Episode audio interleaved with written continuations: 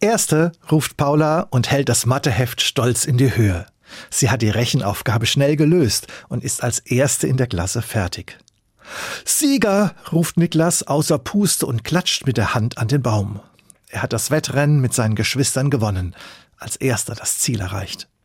Kinder mögen es, sich mit anderen zu messen, liefern sich gerne Wettkämpfe. Und das hört im Erwachsenenalter nicht auf. Ganz vorne dabei sein wollen, Sieger sein im Sport, oben stehen im Beruf, als erster das neue Handy haben oder bei den Ersten sein, die geimpft werden. Für viele ist das etwas Erstrebenswertes. Bei einem Thema ist es allerdings anders. Wenn es um den Tod geht, hören Spaß und Konkurrenzkampf auf. Da möchten die meisten dann doch nicht bei den Ersten sein.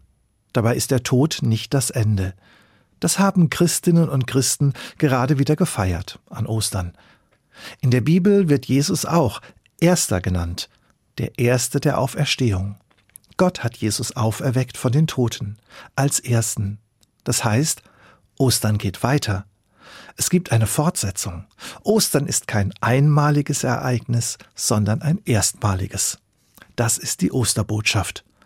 Und die dieser Spur folgen, für die ist der Tod nicht das Letzte, nicht das endgültige Aus, sondern der Anfang eines neuen Lebens in Gottes neuer Welt. Deshalb müssen sie nicht überall die Ersten sein. Das entspannt. Sie können auch mal anderen den Vortritt lassen. Sie sind Siegerinnen und Sieger, weil sie durch den Glauben gewonnen haben, das Leben gewonnen.